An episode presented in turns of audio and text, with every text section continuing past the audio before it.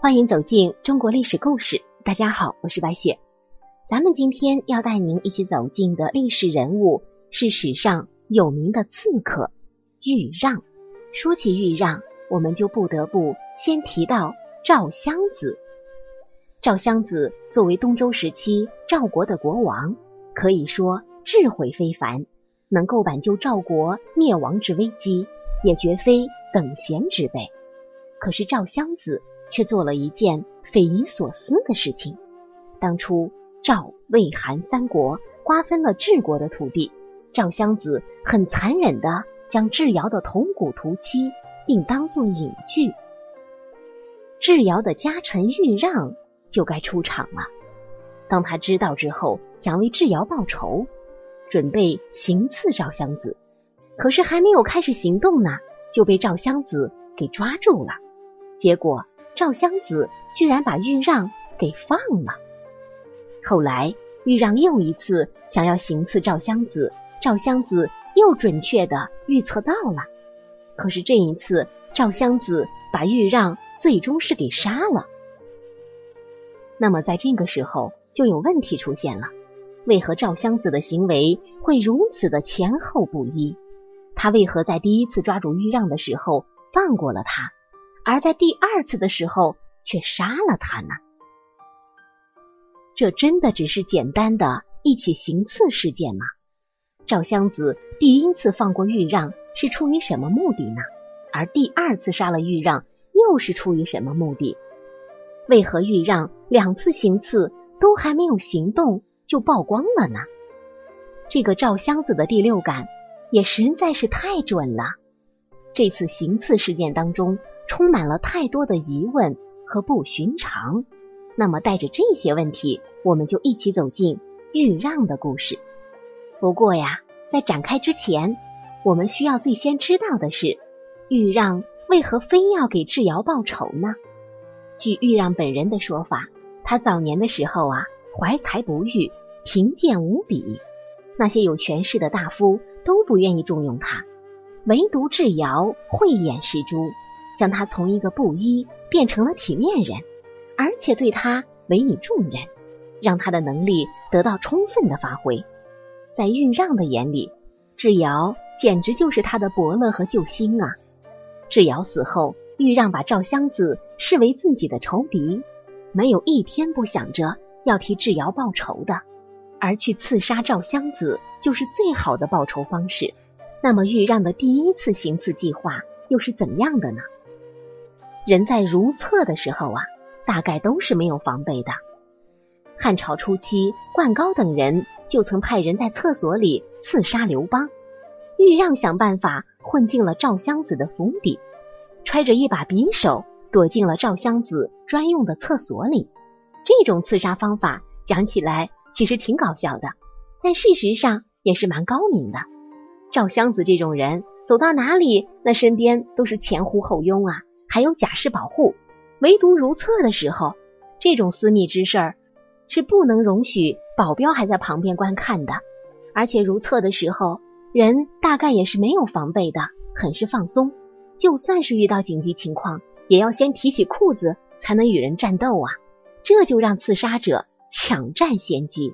咱们想一想啊，这个豫让的计划是不是很周密？可是结果呢，却相当不堪。这个时候又有个问题出现了：豫让如何能保证自己乔装成罪人，还能怀揣匕首，就一定能够混到赵襄子的宫中呢？对吧？这毕竟也是个问题呀。所以啊，有史料记载说，豫让有内应，这一切都在他的掌控之中。可是为何一切都在掌控了，却在还没有动手的时候，毫无征兆的被赵襄子？给抓住了呢。这赵襄子啊，去上个厕所，突然第六感突发，觉得有人会行刺自己，还一抓一个准。那么最大的可能就是赵襄子已经知道了这件事儿。什么如厕不安，派人搜寻，其实都只是走个过场，把豫让抓住而已。那么这个告密者很有可能就是豫让的内应。万一赵襄子被刺杀死了，追究起来，这个内应也是逃不了干系的。想一想，是不是很害怕？干脆招了吧。这样，豫让的第一次行动就曝光了。那么，既然抓住了豫让，这个豫让想杀死自己，赵襄子为何又放了他呢？放走一个刺客，一个仇敌，那不是放虎归山吗？其实啊，原因很简单，这与当时东周时期各国之间的争斗有关。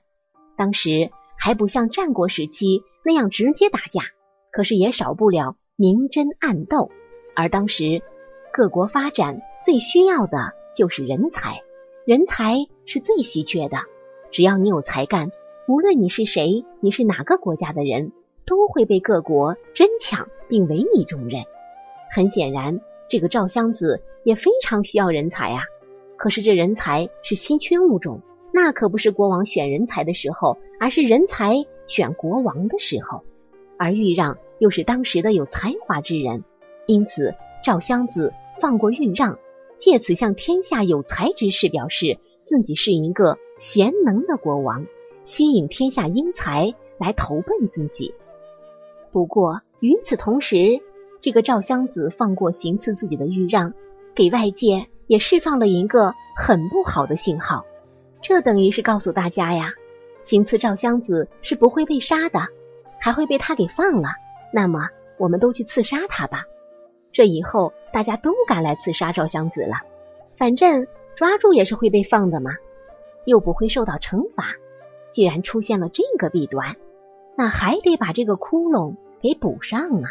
于是就有了后续，欲让再一次行刺赵襄子，最终就被赵襄子给杀了。至此圆满结束。赵襄子既体现了仁义贤能的品德，又堵上了刺杀自己不会受到惩罚的弊端。那么说到这里，第二次的行刺又是如何的呢？这个豫让也真是够狠的，他用漆呀涂满全身，弄成一个赖疮病人，又吞下火炭，弄哑了嗓音，在街市上乞讨，连结发妻子。见了他之后都认不出他来，结果却让一个朋友给认出来了，这就有很大的问题了。首先，豫让为何要这么做呢？这说明之前豫让就是被人给认出来了，被赵襄子知道才被发现抓住的。现在这样做就是为了不让别人再认出来。可能很多人都会这样想，但这里却有一个漏洞，豫让已经弄得。连自己的结发妻子都认不出来，说明他毁容毁得很是成功啊！可是怎么就被朋友轻而易举的给认出来了呢？这就不对了吧？是不是有点自相矛盾呢？按理说，老婆都认不出来，朋友就更认不出来了。可是啊，他的朋友既然认出了他，必然会阻拦他的行刺行动。朋友流着泪替他感到不值。他的朋友劝他说：“以贤兄的才能去投奔赵氏，何愁不能接近赵襄子啊？到时候你要报仇，不也简单些吗？为何非要这样对待自己？”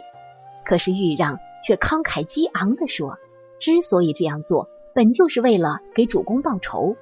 如果我去投奔赵襄子，我就成了他的臣，我怎么能以臣的身份去刺杀后来的主公呢？我欲让这条命。”死不足惜，我只想让那些为人臣不忠的人感到羞愧。于是他慷慨就义，在赵襄子出门必经之路的一座桥下潜伏起来。赵襄子果然经过了那里，这个拉轿子的马却突然受惊了，死活不愿意往前走。赵襄子就派人去前方搜查，又把豫让给揪了出来。赵襄子长叹一声，流着泪说道：“豫让啊，你在智伯手下效力的时候名声远播，而且我已赦免了你一次，我也做到极致了。现在该怎么做最后的选择，你自己决定吧。这言外之意就是你自行了断吧。”豫让果然说：“我甘愿赴死，但也有最后一个心愿，请你把外套赏赐给我，让我砍他三刀。”这样，我也不负智伯对我的恩德了，死而无怨。赵襄子太佩服他的运气了，于是脱下外套让使者递了过去。豫让跳起来砍了三剑，然后很满足的用佩剑自杀了。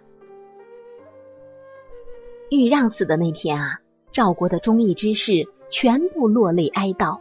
春秋时代的人都把这个忠义看得比生命还要重要，所以有豫让让符节死印之事，所以也有赵襄子赦免了豫让，并且满足他最后心愿之事。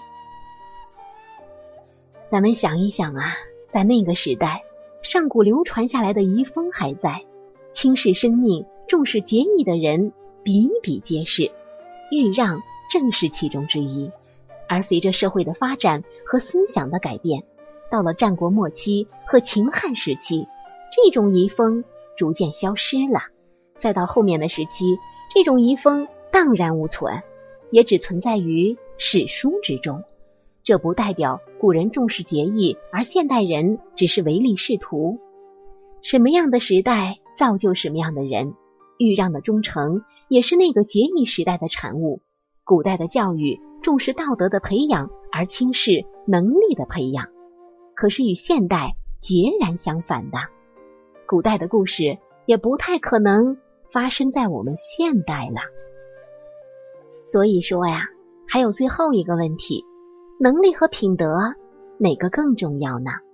对比这两个国君的命运，立马见分晓。